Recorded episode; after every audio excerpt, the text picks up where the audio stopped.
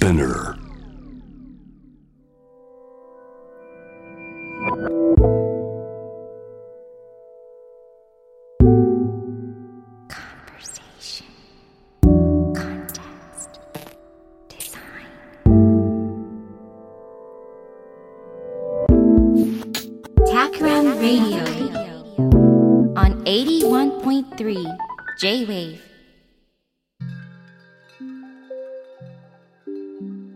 渡邉康太郎がナビゲートしている J-Wave Takram Radio 今日のテーマはラグジュアリーの新しい意味を探る。えー、12月の Takram Radio ゲストだった安西洋之さん。安西さんはロベルト・ベルガンティ教授の意味のイノベーションに関する本。こういったものを監訳されていて、それ以降意味のイノベーションのアンバサダー的存在になってます。もともとは僕はあの意味のイノベーションに関するベルガンティ教授の TED Talk を独自に日本語訳したら、ツイッター上で彼が、えー、話しかけてくれて、で、ちょっと仲良くなりましてですね。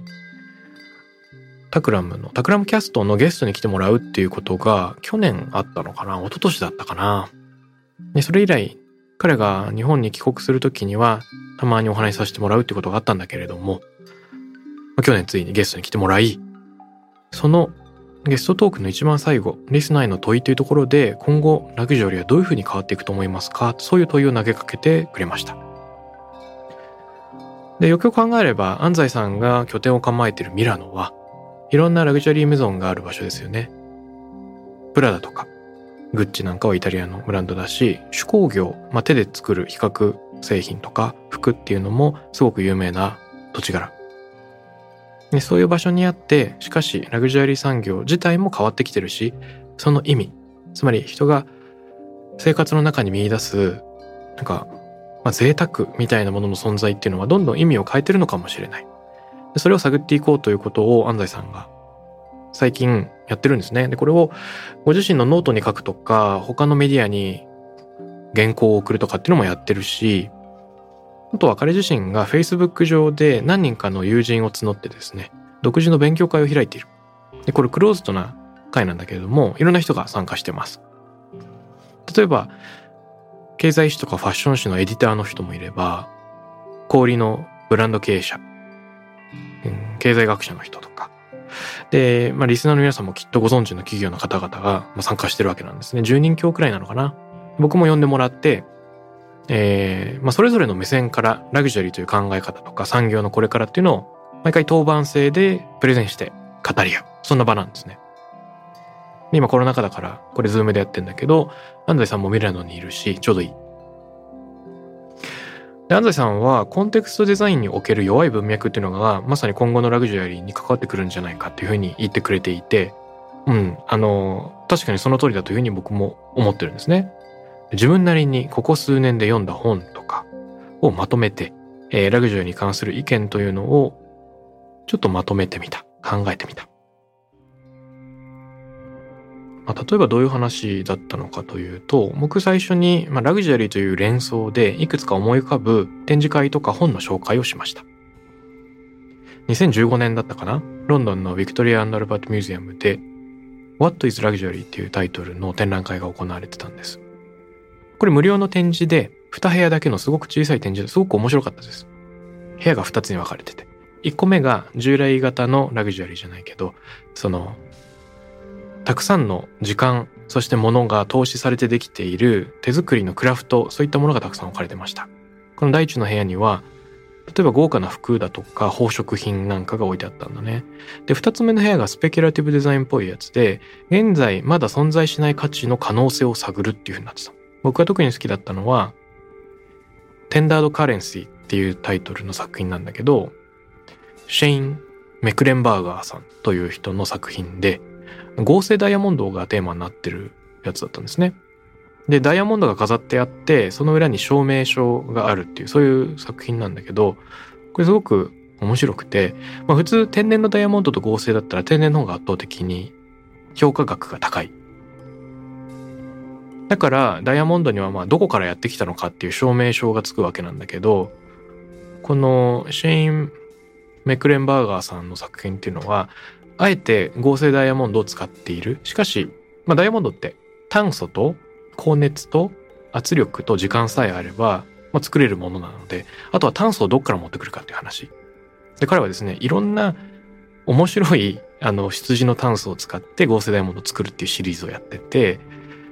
えー、アメリカでよく売ってるとおぼしきあの拳銃の弾丸ですか？弾丸のパックを置いてですね弾丸の中を分解して中から火薬を取り出すその火薬からできたダイヤモンドっていうのを例えば展示してます。で証明書っていうのは全然その第三機関に依頼した鑑定書とかじゃなくて彼自身がその証明書を前とした症状みたいななんかかっこいいのを作ってそこにあのこれはガンパウダーの思い出により作られたダイヤモンドです。かっこニュートラライズドってつまりもう爆発しないようになってますみたいなね。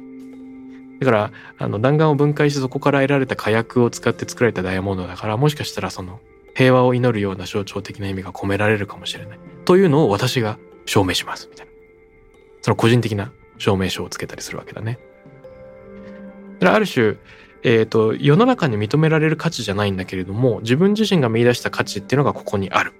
見立てみたいな価値観を込めた作品になってるのかもしれません。で、ラグジュアリーとは何なのか、その産業どこに行って今後どこに向かうのかっていうのを考える、すごくきっかけになるような野心的な展示だったなと心に残っていて。V&A ミュージアム自体がロンドンのものすごく、まあなんて言うんでしょうかね、富裕層が住んでいるとか、まあそういう地域にあるんだよね。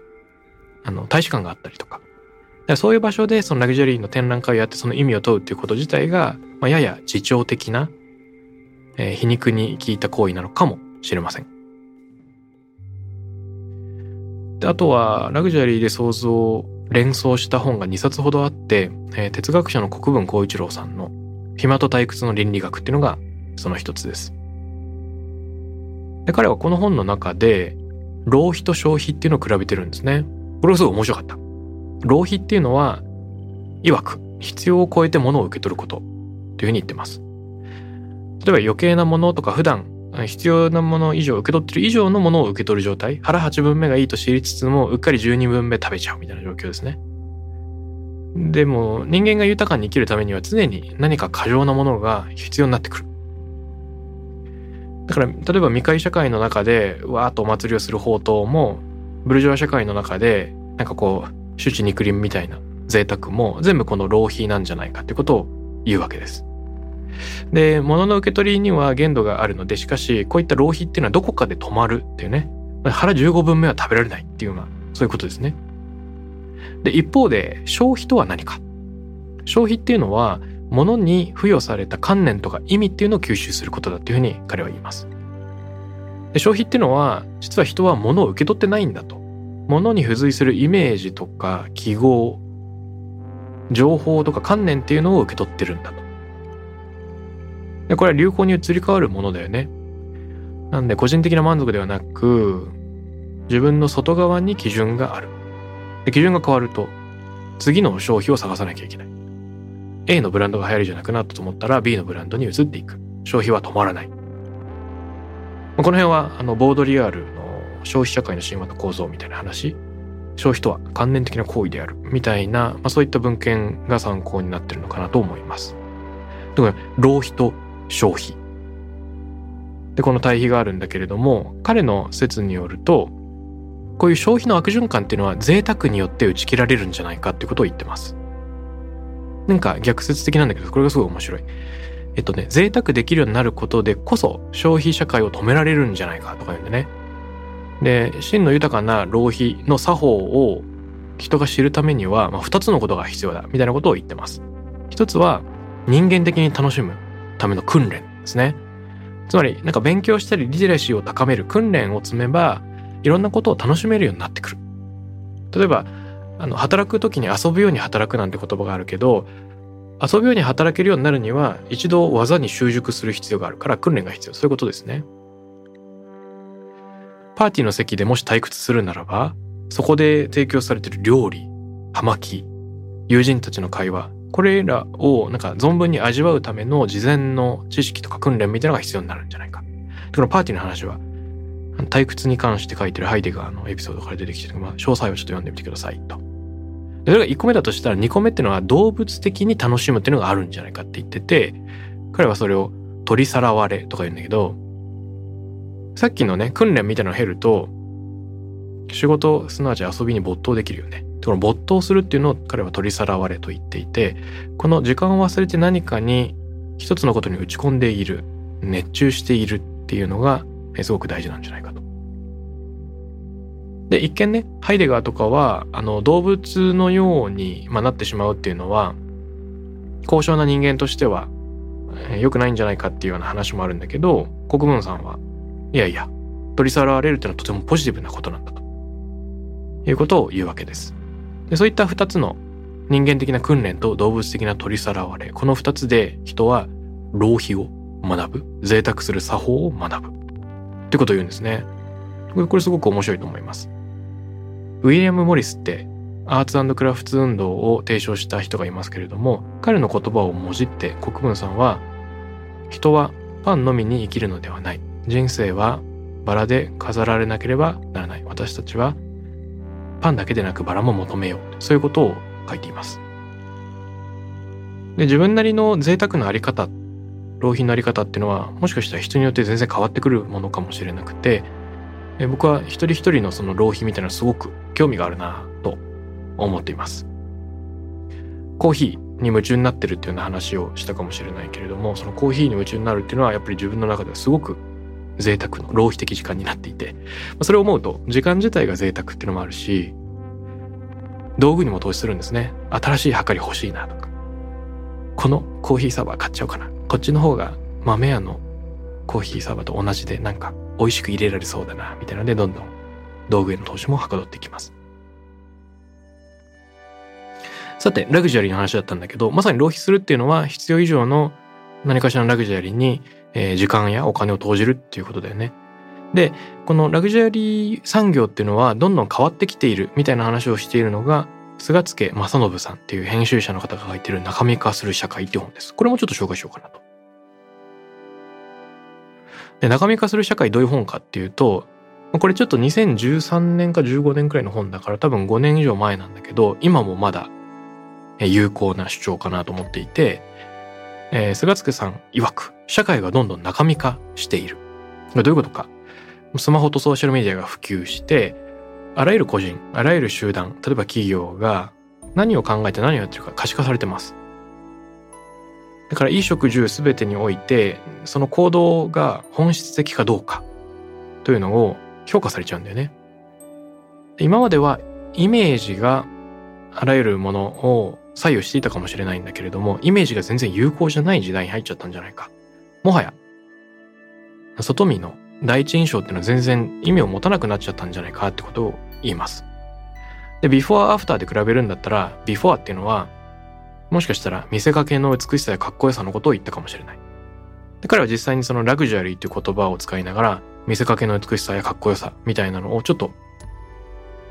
あの批判的にねその言葉を使ってるんだけど今まではイメージを広告とかで先に提示してそれで欲望を喚起して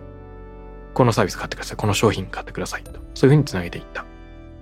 で彼が言うのはねもし人々が使い捨ての商品ばかりを求めるならば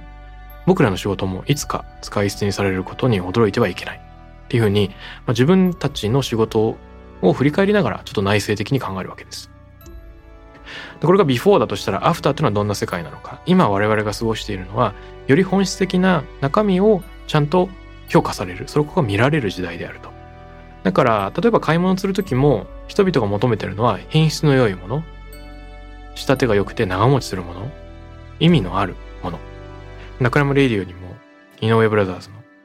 えー、井上さん来てくれたりしてますけれどもそれを着るっていうのは単に心地よいっていうところを、まあ、超えた南米の最貧国のボリビアとかペルーとかで暮らす人たちの生活に役立ってるかもしれないっていうそういう意味をまとうわけだよね。だから何かを買うっていうことは自分の仕事と直結してるかもしれなくてお金を稼ぐ術そしてお金をその使う先っていうのの両方にどちらも意味が宿るですね本質的な中身が伴うそれこそが品質の高いなんか生活みたいなのを作るんじゃないかっていうのはそういう話をしてます。じゃあ翻って、その、自分なりの浪費とは何ぞとかね、自分なりの中身化とは何ぞっていうのを考えていく。今回、そのラグジュアリーと意味の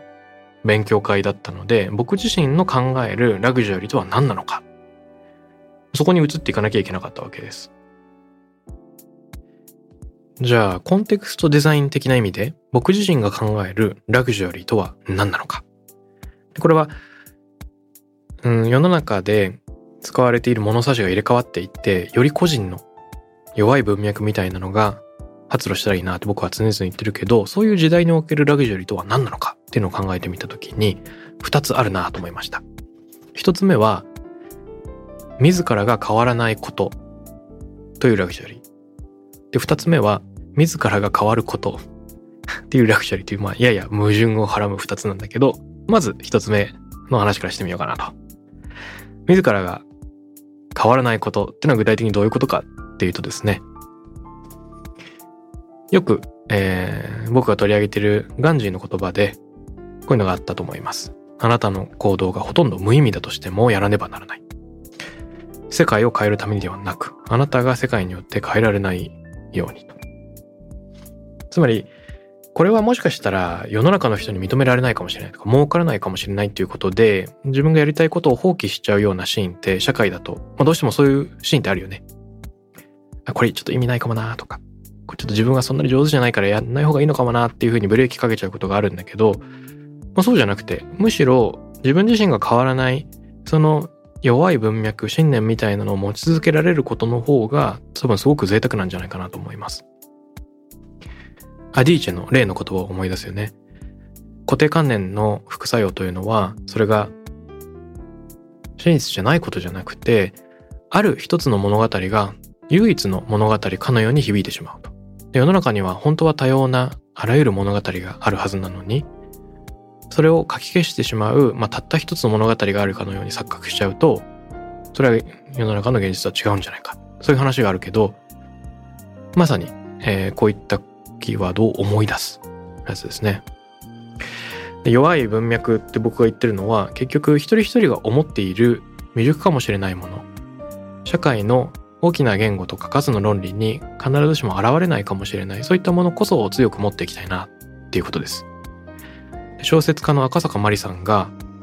ある本で言ってることなんだけれども物語っていうのもまさにここに重なってくるんじゃないかと、えー、彼女の言葉は物語はマイノリティにこそ必要なものではないかと私は思います。マイノリティというのは表現されることによってしか現れない存在です。強者の物語や歴史記述からは消されるか否定的に書かれてしまいます。そしてフィクションの機能と作用を通すことで個人的な物語が普遍的なものへと変容することがあります。そこに弱い者が最も世界を変える力を持つというような逆転した可能性が現れることさえあると思います。あの松岡聖剛さんの書いているフラジャイルっていう本にもつながりますよね。その弱さの中にこそ何かの価値が潜んでるんじゃないか。僕の仕事で言うと森岡書店の森岡さん、一冊だけの本屋さんをやりたいっていう、まあ、経済合理性で言うと、あらゆる人が止めてくるようなもの。でもそれをあえて世に通ってみると、世界の裏側からもゲストが来るような、まあそういったお店になった。ちなみに、えー、この FM 放送局の J-Wave のブランディングを去年行ったわけですけれども、そこでタグラインとして据えたのが、For the unique and universal というフレーズでした。これはユニークなものにも普遍的なものにもっていうようなそういう意味なんだけれども、えー、にみんなが認めている普遍的な価値っていうのももちろん大事だし、そしてまだ誰も認めていない、まだ誰も知らないかもしれないユニークなもの。これも大事で、えー、それぞれの価値に二面性があると思うんですね。例えばわかんないけど、世の中でめちゃくちゃ知られてる、うん、誰でも知ってるものがあるとします。例えば、ビートルズみたいな、すでに誰もが知ってる。でも、ビートルズの中に潜む私だけしか知らないこういう良さっていうユニークな見方もあるかもしれない。で、ユニバーサルの中に潜むユニークとかね。あと逆にユニークなものの中に潜むユニバーサリティがあるかもしれなくて、森岡さんみたいな一冊だけっていう超ユニークなものの中に、世界の裏側の人の心すら捉えてしまうある普遍性が宿ってるユニークさの中のユニバーサリティもあるわけですね。でこの自らが変わらないことでしかその弱い文脈っていうのは発露しないというふうに思うんです。社会に変えられてしまわないようにしたい。これは時々僕が話しているはかどると儚いの対比にもつながることかなというふうに思うんですね。まあ、ちょっとリマインドすると、墓っていうのは、もともとは田んぼの一区画から取れるその米の単位を言ったそうで、だから効率を表す言葉だったそうです。だから墓が取れる、墓取るっていうのは効率的だ、エフィシェントだっていうことになるわけだよね。墓が取れるから墓取るなんだけど、逆に墓がないっていうの、は墓ないっていうのも、日本語ではとても意味のある詩的な言葉として受け取られてますよね。泉式部が平安時代、儚いものの中にある美しさみたいなのを考えたわけなんだけども、それ以降仏教の無常感みたいなものと相まって、えー、消えていってしまうような儚いものの中の美、そういうのを重んじるように、まあ、日本の文学が進歩していったわけですよね。英語ではエフェメラルなんていう言葉があるけれども、その儚さの中に美を見出す。で、この墓があってもなくても、どっちでもいい。はかどるのもいいし、儚いのもいいっていう、その二面性が日本語のすごく面白いとこだなと思っていて、ビジネスの世界でははかどるっていう言語があるんだけど、儚いっていう言語がね、なかなかないですね。でも人間の生活の中では、儚いを尊ぶって結構あるような気がしていて、それこそ、あの、クラブハウスの放送がアーカイブされないっていうのは、儚い一回だけの出来事だから聞いてみたいっていうふうに人は思うかもしれない。で、ビジネスもよく、まあ、ビジネススクールに通うとか、ベストプラクティスを学ぶっていうはかどる価値観が尊ばれるけれども、よくよく考えれば、この企業、このタイミング、この取り組みっていうのは非常に儚い一回性のものです。それが本当にうまくいく保証っていうのはない。でもだからこそ面白いし価値を用いるのかもしれない。東博樹さんの言葉で、人間は普遍を認識することができるが、実存としてはただ一度の人生しか生きることができないっていうのがあるけど、まさにその一回性と普遍性の波打ち際みたいなのを感じます。斎藤浩平さんがゲストに来てくれた時に話題に上ったバックミンスター・フラーのピアノの蓋の例えもまさにこれなのかなと思うんでね。ピアノの蓋の例えっていうのは何かっていうと、もし船が難破して投げ出されちゃう救命ボートがない。その時、ちょうどいい浮力を持つピアノの蓋があったら偶然救命道具になるけど、別にピアノの蓋の形はベストな救命道具のデザインではないですよね。で、僕たちの社会も全く同じで、ただ昨日偶然やってきたピアノの蓋に過ぎないいろんな社会のシステムがある。で今世の中で広がってるものっていうのはピアノの蓋に過ぎないかもしれなくて、自分が胸の中にしまっている弱い文脈こそが、もしかしたらもっといい救命具になり得るかもしれない。まだ気づいてないだけで。そういうふうな、まあ、ヒントをくれるわけです。えー、自らが変わらないことというのが、実は社会に合わせることよりもすごく贅沢なことなんじゃないかな、というのが一つ目でした。二つ目は、自らが変わることとか言って、最初の、まあ、自らが変わらないことと逆のことを言っちゃうんだけれども、ここで変わる変わらないっていうのは、実はちょっと、えー、意味が違ってます。僕がここで言いたい変わることってのは何かっていうと、えー、世界の見方が変わること、そういうのを大事にしていきたいなと思うんですね。例えばですよ、だんだん暖かくなってくるかもしれなくて、道を歩いてると、なんかすごくいい香りがするとか言って、で、パッと見ると沈丁花の花が咲いてるっていうのがちょうどこの季節かもしれないんだけど、香りに誘われると自分の家の近所のありふれた道が全然違って見えてくるっていうのは、まさにちょっとしたことで、えー、自らが変わることなんじゃないかなと思うんでね。これ面白いのは、世界は変わってない。だけど自分の見方が変わるだけで世の中がガラッと違って見えてくるっていうことだとも思うんですよ。あの、ギリシャのアリストテレスが言ってることで、脅威することによって人間は知恵を愛求し始めたのである。こういう言葉があります。驚くことによって人は知恵を愛求する、つまり哲学する。フィロソフィーの語源は知恵を愛するってやつだけど、哲学し始めたのであるっていうふうに言うんだよね。驚くこと。で驚くっていう感じはすごく面白くて、えー、驚くっていう出来事は結局何をしてるかっていうと自分が今まで思ってきたことと違うっていうなんか予想を裏切られてるわけだよね。あれ？新しいぞ。なんか自分の考えと違うぞっていう出来事が起こるし、そこから知的好奇心みたいなのが刺激されて、もっと知りたくなるとか、自分の無知を、えー、気づかされる、そういう出来事があるわけです。よく僕が弾いている、あの、江戸時代の三浦梅園のね、枯れ木に花咲より、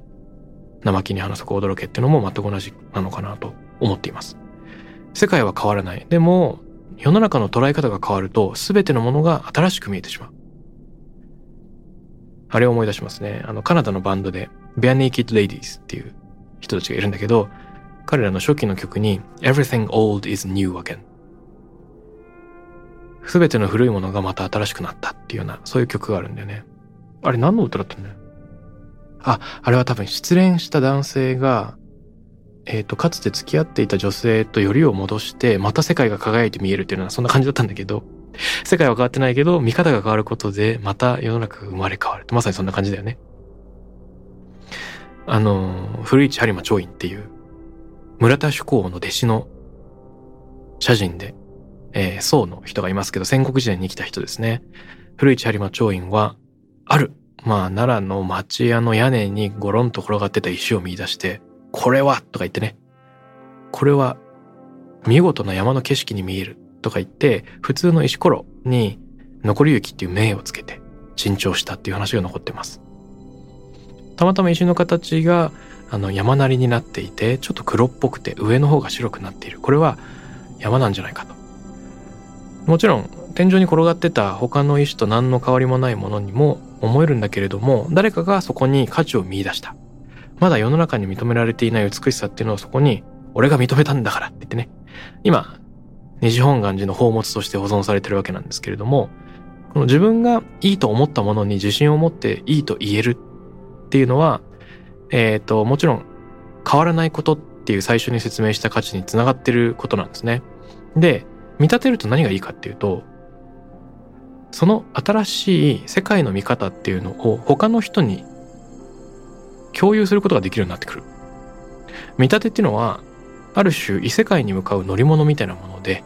この乗り物が面白いのは常に一席空いてるっていうことなんですね。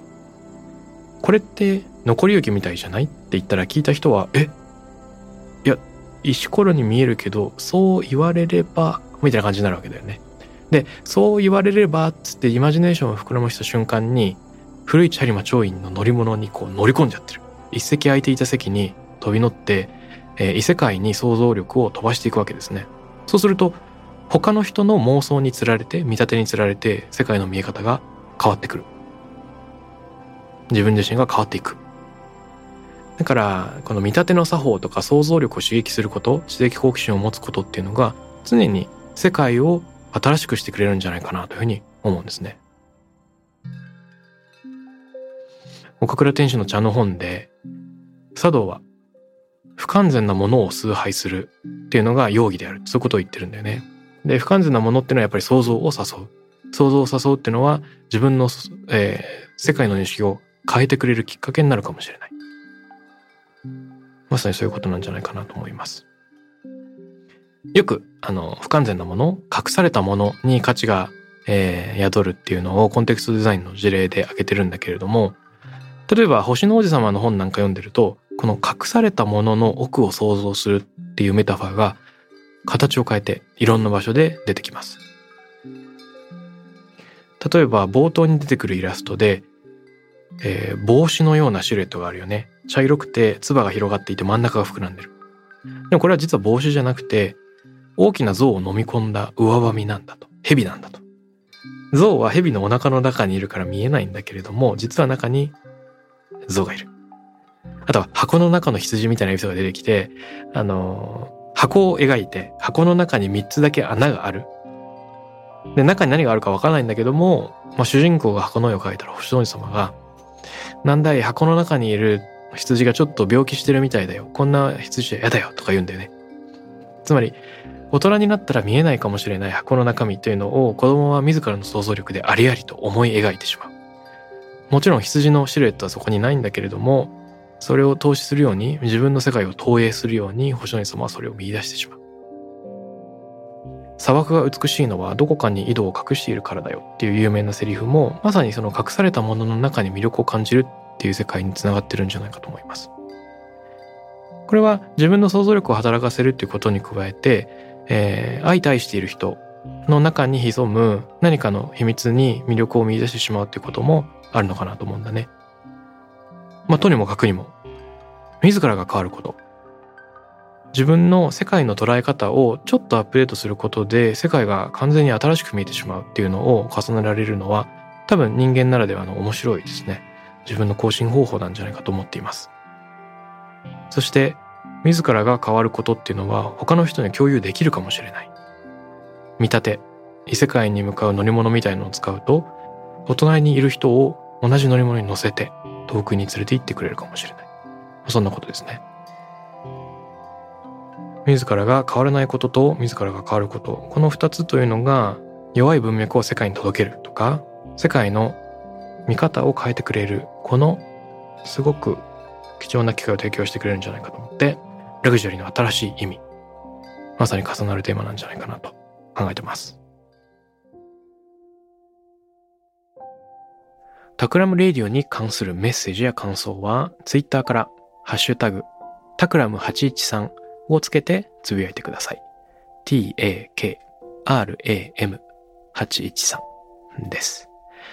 また、僕、渡辺幸太郎への質問や相談などは、ツイッターのダイレクトメッセージからも受け付けています。番組オフィシャルアカウント、アットマーク、タクラム813をフォローして送ってください。